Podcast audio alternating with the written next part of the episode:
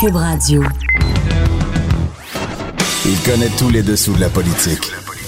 L'économie, la santé, le transport. Antoine Robitaille. Là-haut sur la colline. Cube Radio. Excellent mercredi à tous. Aujourd'hui à l'émission, on revient sur le non-remboursement des billets d'avion et des voyages avec la lionne d'Anjou du Parti libéral, Lise Thériault, qui a obtenu ce matin une promesse du ministre responsable, Simon Jolin Barrette, de, et je cite, régler cette situation-là. Et oui, ministre euh, qu'elle a qualifié d'ailleurs de gentleman dans notre entretien. Écoutez ça. Ensuite, Qu'est-il advenu du projet nationaliste de la CAQ? A-t-il été complètement abandonné? Je pose ces questions à Sol Zanetti de Québec solidaire, car c'est l'impression qu'on peut avoir après son échange avec la ministre Sonia Lebel en études de crédit hier. Mais d'abord, mais d'abord, ben oui, il y a un compteur au bout du fil.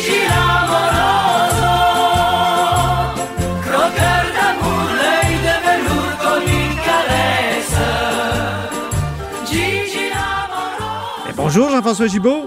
bonjour Antoine. Notre compteur et accessoirement directeur de la recherche à QMI en retour de, vacances. Hein? Il rentre de vacances. Ah, c'est une bonne chose à une fin, Antoine, mais bon, ça, bouge beaucoup au Parlement, il y a de l'action. C'est un bon moment pour, euh, pour revenir aux affaires. Oui, bien parlons de l'étude des crédits. Euh, moi, que j'aime beaucoup cette année, parce qu'il n'y a pas de question des députés du gouvernement. Je suis sûr que tu es d'accord avec moi. Écoute, c'est plus intéressant à écouter à regarder. Euh, c'est moins long, hein, parce qu'il faut savoir que l'étude des crédits budgétaires, Antoine, dans le fond, c'est un exercice de réduction de compte. Ben oui, c'est fondamental. De réduction de compte fondamental. Et normalement, ça dure 200 heures au total. Bon. Évidemment, ces 200 heures-là, il y a plusieurs commissions qui peuvent étudier plusieurs sujets en même temps, quatre en même temps. Donc, ça peut parler de santé, d'économie, euh, d'agriculture, par exemple, en même temps. Mais euh, normalement, c'est 200 heures. Et là, bon, COVID oblige, euh, mesures sanitaires, on a essayé de comprimer ça dans le temps pour que certainement ça fait semaine sur trois semaines, d'accord?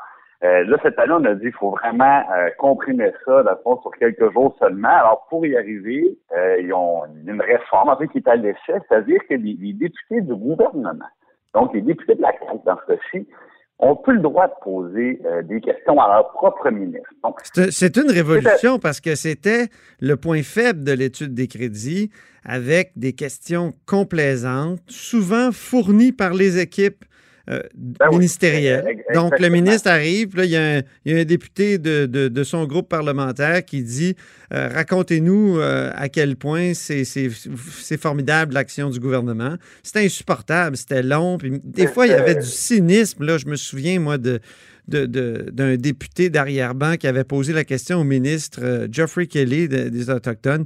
Nommez-nous les 11 nations autochtones du Québec. Non, mais c'était ridicule c'est complètement ridicule à certains égards. Là. je vais vous donner un exemple réel. C'est amusant parce que ça implique notre premier ministre, M. Legault, à l'époque, mettant en commission euh, parlementaire. Et M. Legault était au Parti québécois dans l'opposition. Bon, moi, j'étais son accompagnateur, son conseiller politique. Et M. Legault avait surpris un député libéral à recevoir une fiche du ministre. Donc, sur la fiche qu'il a reçue du ministre, c'était la question à poser au ministre.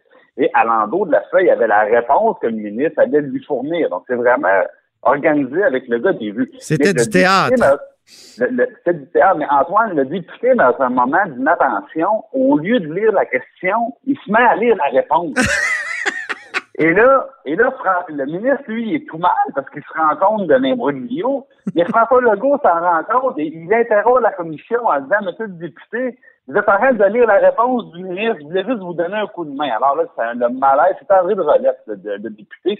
Alors, le, malaise était extraordinaire, mais ça venait résumer en, en une seule anecdote tout le problème qu'il y avait avec l'étude des crédits où, pendant une majorité de temps, parce que ça va au nombre de députés, donc les députés, évidemment, qui font le gouvernement seront les plus nombreux, ben, euh, c'est eux qui occupaient le plus de temps en posant des questions complaisantes. Il y avait à l'occasion, il faut le mentionner, des députés qui pouvaient, par exemple, vouloir parler de, de, problématiques dans leur comté, où là, il y allait avec des vraies questions. Oui, ça arrivait, euh, c'est vrai. Ça arrivait. Mais, mais c'était pas, c'était, disons, la, la, la, minorité du, euh, des questions qui étaient des véritables questions.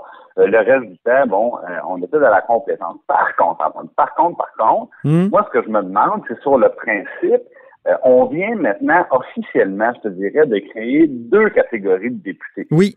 Euh, c'est aussi ma crainte, Jean-François. J'ai la même crainte parce que autant je, critique les questions complaisantes des députés du gouvernement, autant je me dis, ces gens-là, c'est quand même des élus au départ. On, on, parle constamment de la séparation des pouvoirs, l'importance que le législatif pose des questions à l'exécutif. Mais tu sais, notre régime est basé sur une sorte de confusion des pouvoirs plus que de, en tout cas, confusion des pouvoirs exécutifs et, législatifs plus que de séparation. Mais au moins, il y avait des apparences de, séparation quand les députés, même du gouvernement, pouvaient poser des questions délicates ou, comme tu l'as dit, d'intérêt local. Là. Euh, mais mais tu tout à fait raison, c'est malgré tout quelque chose de nouveau et qui peut avoir un effet, des effets pervers. Ben, C'est-à-dire que je pense que c'est intéressant, mais ça va devoir être accompagné peut-être d'une réforme parlementaire pour revaloriser le rôle du simple député. Ben oui. Surtout, surtout quand on parle des députés euh, du, du gouvernement. Parce que dans le fond, ces, ces députés-là, s'ils peuvent plus poser de questions sur leur région, leur comté, euh, déjà, évidemment, on leur demande de tout le temps être les bénis oui des ministres. Évidemment, il ne faut pas que des députés de la même formation politique semblent être en désaccord. Mais là, à un moment donné, c'est que ce qu'on appelle en, jargon politique des backbenchers, c'est-à-dire des députés gouvernementaux, ben, euh, c'est parce que s'ils peuvent pas juste être des, des, des faire valoir qu'on appelle de la chair à quorum, c'est-à-dire des gens dont la, fonction principale, quand ils sont à Québec, est de s'assurer d'être assez nombreux pour que le gouvernement gagne tous les votes. Puis là, là, il y a toujours un rôle dans leur circonscription. Et donc, du côté de Québec, là, on leur enlève le droit de parole pendant l'étude des crédits. Il va falloir, à un moment donné, se dire comment on va revaloriser le rôle de ces députés-là, comment on va leur permettre de mieux remplir, mieux représenter leurs citoyens. Il va devoir se passer quelque chose parce que ça, va devenir, à un moment donné, tout simplement des gens assis sur des chaises, puis ça fera un ou un autre. Là. Puis ils ne défendront pas les intérêts de, leur comté. Voilà. Euh, je voulais te parler aussi d'une intervention de deux députés de Québec solidaire de la région de Québec. C'est en terminant, il nous reste peu de temps, mais euh, ils, écrivaient récemment dans Le Soleil que euh, finalement, le pont-tunnel Louis-Hippolyte Lafontaine en rénovation, la facture s'élève à 1,142 milliards, donc ça fait deux fois plus que le demi-milliard qui avait été évoqué au début du projet. Puis ce, dépassement de coût-là, ben, il passe comme comme lettre à la poste, hein, parce que c'est un projet autoroutier, alors que les projets de transport en commun, et on pense évidemment au tramway dans la région de Québec, euh, lui, euh, on, est en train de, le tronquer finalement parce qu'il y a, y a des dépassements de coûts. Il me semble, moi, en tout cas sur ma page Facebook, j'ai dit, ils ont tout à fait raison. Pour les autoroutes, il semble jamais y avoir de coûts excessifs au Québec. Et euh, pour le transport en commun, on est toujours en train de resserrer la vis. Et toi, tu m'as écrit, tu m'as dit, ben quand même, là, t'as pas raison. Ben, c'est-à-dire que je pense vrai problème, mauvaise comparaison. C'est-à-dire qu'on est dans un cas où il faut il faut euh, rénover le tunnel. Évidemment, euh, la sécurité, c'est essentiel. On ne peut pas lésiner là-dessus. On n'attendra pas que l'eau rentre dans, davantage. Là. Je veux dire, on ne va pas mettre la sécurité des gens en péril.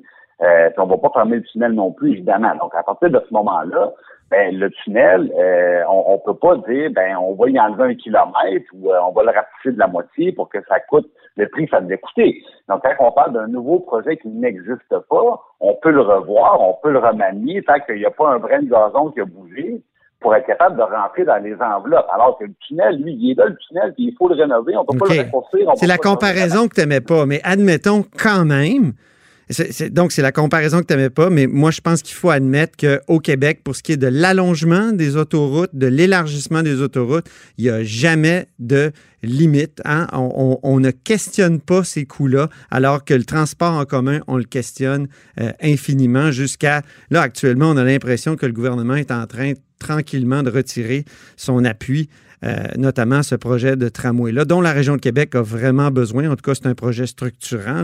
On le dit, il n'y a pas de, structure de transport en commun à Québec.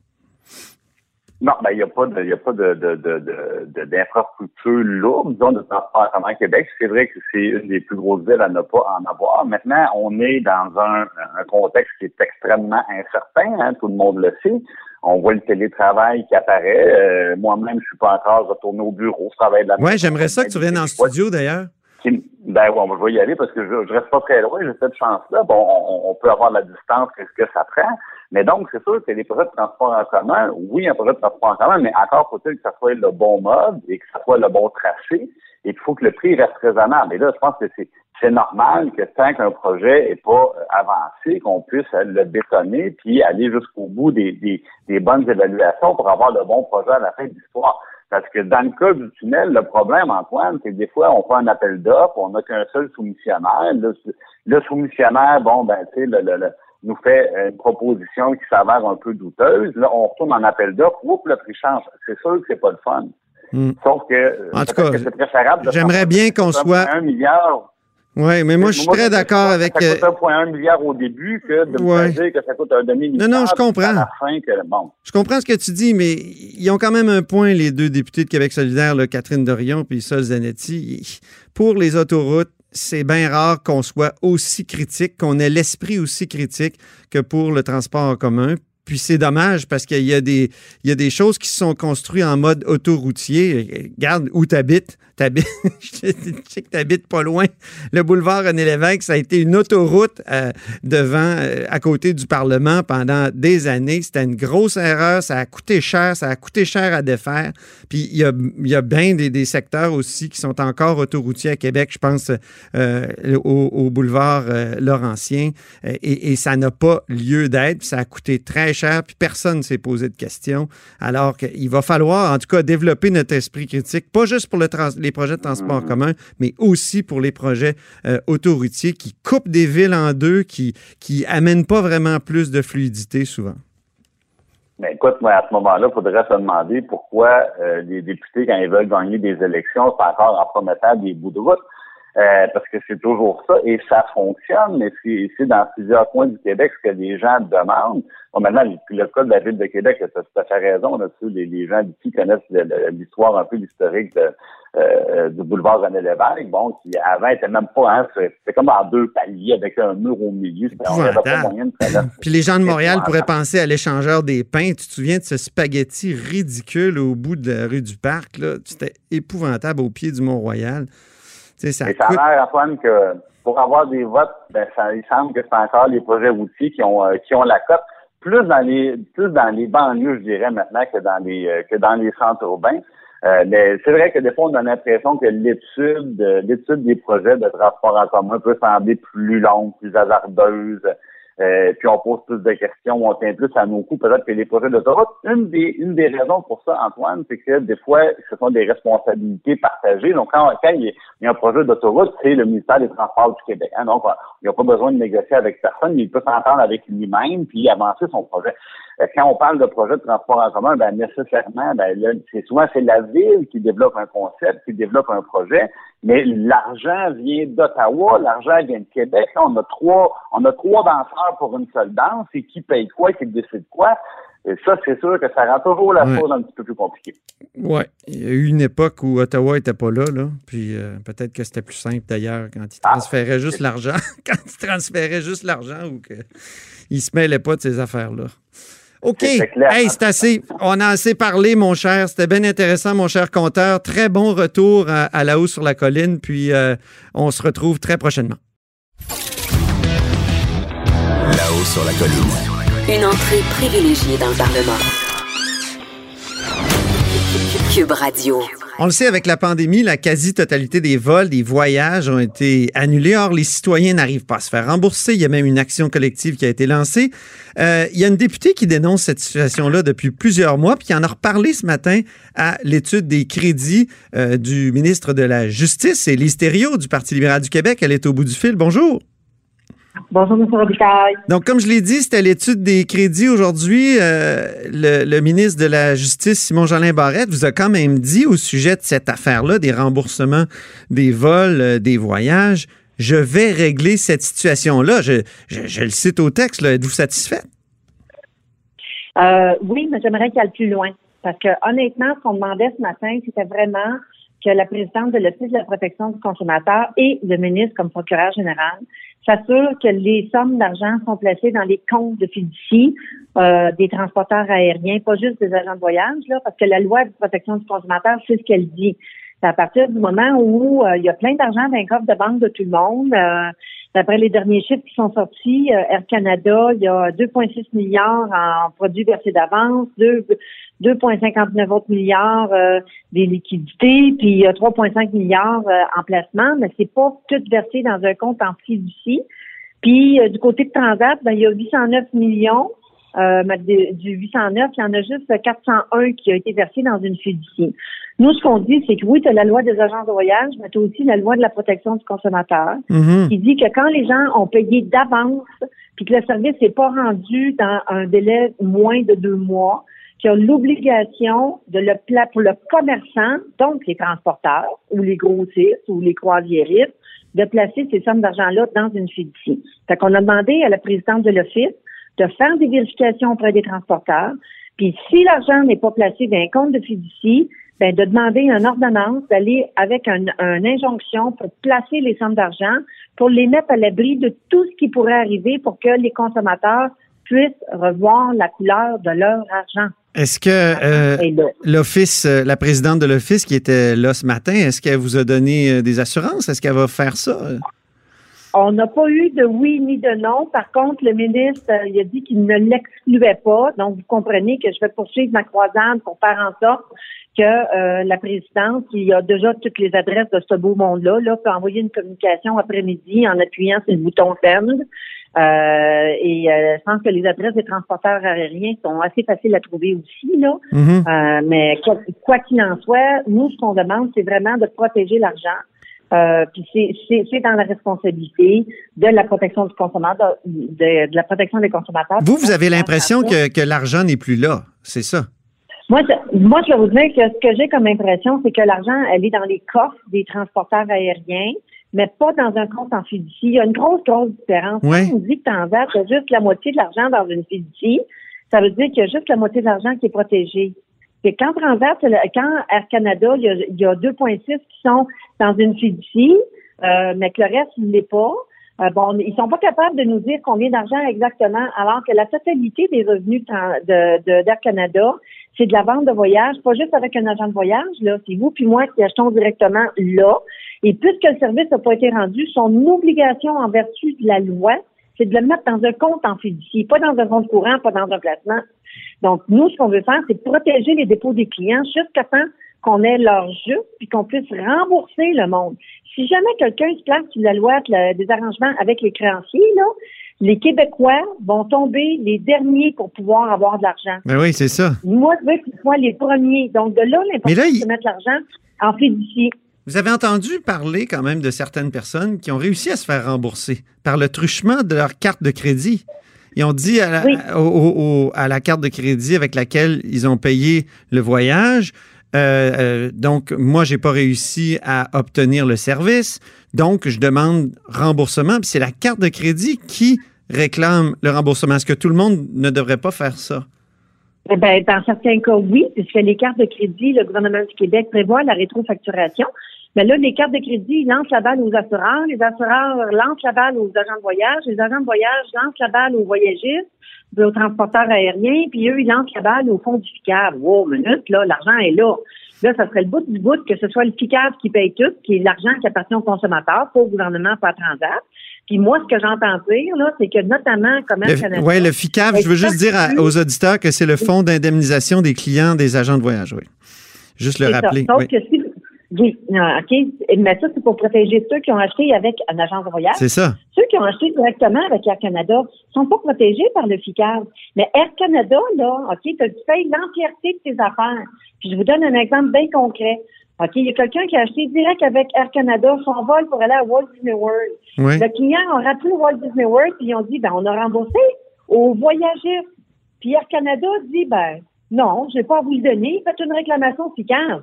Wow, wow, il y a quelque OK. chose qui marche pas. Le Ben client, il a payé, euh, Walt Disney a remboursé. Dans bien des cas, ils n'ont pas payé de croisière, ils n'ont pas payé d'hôtel. Tu sais, là, quand, quand ils ont arrêté de faire les croisières au mois de mars, là, Oui. ben, vous êtes en train de me dire, vous, que Air Canada, puis tous les autres transporteurs ont pris l'argent des croisières, puis ils ont versé ça à Carabine, puis à toutes les compagnies possibles et imaginables. Ils n'ont Mhm. pas versé. Ils n'ont même pas été facturés. Fait que l'argent, elle est quelque part. La plupart du temps, c'est plus les agents de voyage qui les ont. C'est supposé d'être les croisiéristes, les transporteurs. Et c'est pour ça qu'on dit, prenons cet argent-là, mettons-le en fiducie. Puis si on décide c'est de la rétrofacturation, soyez pas inquiets que les compagnies de carte de crédit, là, ils vont se virer de bord, puis ils vont dire à Air Canada, rembourse-moi l'argent que je t'ai donné. Puis ils vont Mhm. dire à Transat, rembourse-moi l'argent que je t'ai donné aussi. Fait que c'est pour ça qu'il faut protéger les dépôts, pour être capable de rembourser avant qu'il y ait quelqu'un qui décide de se mettre à la protection euh, de la loi avec euh, les arrangements des créanciers. Vous avez parlé d'une Solange aujourd'hui euh, qui Oui. avait acheté un voyage euh, pour elle et, et ses, euh, et les, les membres de sa famille pour ses 80 ans, si je ne m'abuse. Euh, le ministre va rencontrer, le ministre Jolin Barrette, il va rencontrer Solange aujourd'hui. Est-ce que vous êtes plus optimiste que quand vous êtes entré dans la salle euh, de, de- de commission parlementaire euh, ce matin? Oui, je dois vous dire que Solange a été rencontré. Le ministre a été euh, très euh, gentleman dans sa manière de faire. Euh, lui, son adjoint parlementaire sont venus à mon bureau. Ils ont rencontré Solange. On a expliqué le cas. Donc, on a convenu de transférer le dossier à son conseiller politique et euh, le ministre va avoir les choses en main. Euh, vous savez, il y a Solange, tant mieux. Bravo pour Solange. Bravo pour euh, les sept personnes qui l'accompagnent. Euh, mais il y a des milliers, des milliers, des milliers de Solange, de Paul, de Claude, de, de Denis, de Frédéric. J'ajouterais d'Antoine parce dans que... les limbes. Oui, il y a des Antoine aussi comme oui, vous. oui, Il y a des livres. il y a un Antoine qui- il y a des Antoine comme vous. Oui. Mais c'est- c'est ça le problème, c'est parce que là, tout le monde se lance la balle. Et, et, Ouais. et moi, j'ai toujours dit, avant d'aller dans le fond pour, pour payer les réclamations, pourquoi c'est pas la rétrofacturation? Pourquoi c'est pas les polices d'assurance? Les compagnies assurent le risque. Le risque est arrivé et ils refusent de payer. J'en ai fait la démonstration ce matin, là. Les Ouais. profits des institutions financières, 40 milliards 490 millions. Les profits des cartes de crédit, 25 millions, 25 millions 700 millions. Deux compagnies d'assurance seulement, qui est la Croix-Bleue puis Desjardins, 2 milliards 513 millions. Bon. Il y a 68 milliards d'argent qui dort dans les coffres de ces entreprises-là. Autrement dit, rembourser. la protection du consommateur. Rembourser Donc, et oui, respecter la loi, c'est ça que vous dites. Oui, j'ajouterais juste qu'il y a des jugements, ils ont obligé les banques Oui. à s'assujettir à la loi de la protection du consommateur. Fait qu'il n'y a pas de raison que les compagnies aériennes se cachent derrière une charte fédérale. Ils sont assujettis, eux aussi, comme les Hermès et les aéroplans. Merci beaucoup, les stéréos. Euh, député d'Anjou, je dirais même le retour de la lionne d'Anjou. Ben, je, je suis très en forme, j'attends les projets de loi du ministre, j'espère qu'on Ben va oui. régler le dossier. Il y a mon entière collaboration. Mais vous comprenez que Merci. je vais continuer de mettre de la pression jusqu'à temps que le dossier soit réglé. C'est gentil de nous avoir parlé. Bonne journée. Au revoir. Là-haut sur la colline. La politique autrement dite. Cube Radio. La CAQ est-elle encore nationaliste? La question se pose après l'échange en études de crédit hier entre les oppositions et la ministre des Relations intergouvernementales canadiennes, Sonia Lebel. En tout cas, moi, je me la pose. Est-ce que- est-ce qu'ils sont encore nationalistes? Puis je la pose à mon invité, Sol Zanetti de Québec solidaire, qui était en commission hier et euh, il est au bout du fil. Bonjour. Bonjour, Antoine. Donc, euh, le nationalisme de la CAQ, qu'est-ce que c'est, là, après euh, la discussion que vous avez eue avec Sonia Lebel? Euh, hier, c'était donc l'étude des crédits à l'Assemblée nationale, puis on a, j'ai eu l'occasion donc de questionner là, la ministre des Relations canadiennes, maintenant que ça s'appelle, sur euh, où, où, en, où en sont les grands projets, les grandes promesses nationalistes de la CAQ. On se rappelle qu'en 2015, c'est ça, ils, ont, ils avaient fait tout- toute une annonce, une espèce de programme nationaliste qui visait à aller chercher plus de pouvoir, plus d'autonomie pour le Québec. En 2018, ils en ont remis avec des promesses électorales. Et là, ce qu'on voit, c'est que ces choses-là, ça, ça ne va pas de l'avant et ils ont pas mal capitulé. Le nationalisme, la CAQ euh, se dégonfle dès que ça, ça nécessite, disons, d'aller chercher un petit peu là, des nouveaux pouvoirs, plus d'autonomie Vous, vous avez de la insisté cage du Code canadien. Hier, vous avez pas mal insisté euh, sur le rapport d'impôt unique. C'était quand même dans, Ouais. au cœur du discours de François Legault, ça. Est-ce que c'est fini? Ah oui. C'est abandonné, ce projet-là? Ce qu'on a compris, c'est qu'il a envoyé une lettre au premier ministre du Canada là, pour lui dire que ça faisait partie de ses demandes, puis que euh, depuis ce temps-là, il n'y a pas vraiment de suivi qui s'est fait. Évidemment que euh, la ministre met ça sur le dos de la COVID, disant que maintenant qu'il y avait eu la crise de la COVID-19, alors euh, ces choses-là n'étaient pas prioritaires. Puis ce qu'elle nous a dit clairement, c'est que euh, ça allait pas être priorisé. Donc, euh, elle n'a pas voulu s'engager à ce que ce soit réalisé à l'intérieur du premier mandat caquiste. Et puis, on voyait bien que pour elle, c'était pas important. C'est pour elle, là, mhm. la CAC euh, pouvait travailler sans ça, le Québec pouvait s'en passer. C'est probablement pas elle qui a rédigé puis qui a, qui a fait ces engagements-là à la base. Hein. Puis, et je trouve que même si c'est pas euh, ses promesses à la base, probablement, elle pourrait au moins les défendre avec un peu de conviction. Est-ce que la pandémie, est-ce que la COVID-19 a tué le projet nationaliste de la CAC?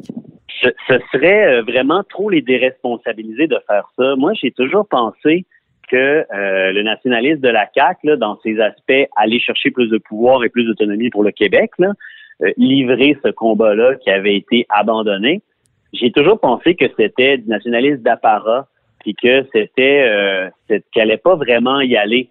Parce que aller chercher un rapport d'impôt unique, là, Ottawa, il n'y a pas avantage vraiment à nous faire ça. C'est quelque chose qu'on peut obtenir, évidemment, si on fait l'indépendance, mais sinon, là, faire ça comme nationaliste dans une province, ça prend un méchant rapport de force. Ce que je trouvais intéressant, c'est que j'ai questionné la ministre en début de, de, période. J'ai dit, c'est quoi le rapport de force que vous avez pour aller chercher ça? Puis elle a même elle-même ramené le fait que c'est sûr qu'une fois qu'on abandonne, pour reprendre ces termes, abandonner la menace séparatiste, ben là, on n'est pas dans une dans une dynamique de bras de fer, puis il faut qu'on négocie, puis blablabla. Bla, bla. Mais ce que ça veut dire, c'est que euh, finalement, ils se sont résignés à l'impuissance. Mais en même temps, quand on regarde les sondages, c'est vrai que la souveraineté euh, décline, a plus grand appui. Ils sont au pouvoir et ils caracolent en tête des sondages. La coalition Avenir Québec est un, nationalisme sans souverainisme. Ils n'ont pas à, agiter cet épouvantail-là de, de la souveraineté, eux. D'autant plus qu'on est en pandémie, c'est vrai qu'en pandémie, ça, a changé pas mal euh, de choses. Il faut peut-être faut peut-être l'admettre, non? En fait, la pandémie n'a pas du tout rendu euh, caduque euh, et impertinente le projet d'indépendance. Au contraire, on a vu à quel point ça peut être problématique quand on maîtrise pas tous nos leviers de pouvoir gérer une pandémie en fonction de nos intérêts.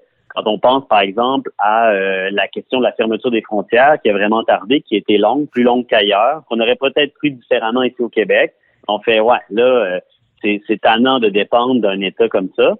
Euh, maintenant, euh, c'est, que toutes les raisons ont toujours été bonnes pour les fédéralistes de dire que c'était pas prioritaire d'aller chercher de nouveaux pouvoirs, mm-hmm. plus d'autonomie mais ça, ça nous nuit. Là. C'est, c'est pas, ça veut pas dire que tout à coup c'est plus important. Puis la CAC, elle s'est fait, elle s'est fait élire là-dessus aussi. Les gens, ils, ont cru là. Tu sais combien d'indépendantistes Il y, a, des gens qui disent, moi, je suis indépendantiste, j'ai voté pour la CAC parce que je pensais que ça allait faire avancer le Québec. Mais ben là, ces gens-là, je pense qu'ils vont avoir un, un, dur lendemain de veille parce que c'est pas ça qui se passe. Les, gens de la CAQ vous répondraient, on a été nationaliste sur le plan de la laïcité, un plan sur lequel Québec solidaire ne les suit plus, puis vous, vous avez fait tout un, virage sur la laïcité. Quand vous étiez chef d'option nationale, vous étiez euh, très laïque, puis tout d'un coup, à Québec solidaire, vous avez complètement euh, retourné votre veste. Là. Euh, il y a, Pierre, il y a Pierre Moutarde, entre autres, qui, qui vous le dit dans, dans, le livre Les impasses de la rectitude politique. Deux choses par rapport à ça. Là. Quand j'étais d'option nationale, j'ai écrit une lettre au moment de la course à la chefferie où j'ai établi cette position-là qui, dans le contexte de l'époque, me semblait bonne. J'ai changé d'idée par rapport à ça.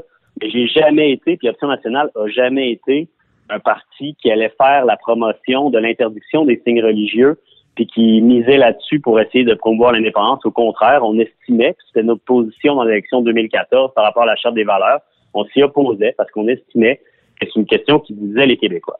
Alors, faut pas non plus là faire euh, de, de, de moi euh, une espèce d'ancien porte-étendard de l'interdiction des, des, signes religieux, ce serait malhonnête. Maintenant, le nationalisme et l'interdiction des signes religieux, là, c'est deux choses différentes. Le projet de la CAQ, c'est un projet conservateur. Ce n'est pas un projet nationaliste. Le nationalisme, c'est vouloir l'intérêt de la collectivité, être attaché à l'idée d'un sentiment d'appartenance, puis d'une culture commune et d'une langue commune, entre autres. Et on peut tout à fait être nationaliste et être inclusif sans créer des divisions, puis faire que du monde se sente pas québécois pour absolument aucun gain. Et même la laïcité, on peut dire que c'est complètement à désarimer de la question de l'interdiction des signes religieux. La droite conservatrice a fait ces gains-là d'essayer de rentrer dans le tête du monde que nationalisme égale droite égale conservatisme égale interdiction des signes religieux, mais c'est une fraude intellectuelle.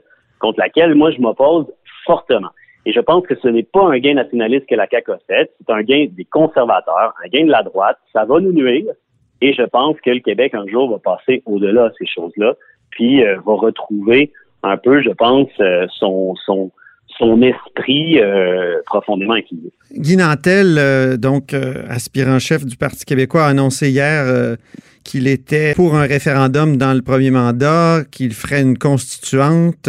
Trouvez-vous ça intéressant, vous, comme souverainiste? Nous autres, à Québec solidaire, ce qu'on veut faire, c'est euh, un référendum dans un premier mandat sur une constitution du Québec indépendant qui a été euh, écrite de façon citoyenne et donc ultra démocratique et inclusive. aussi, hein? Tout ce qui se rapproche de ça, c'est important.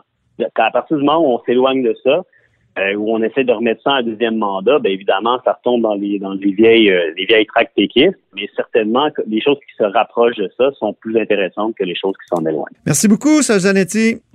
Merci, euh, Antoine. À la prochaine. Député de Jean Lesage de Québec solidaire. Cube Radio.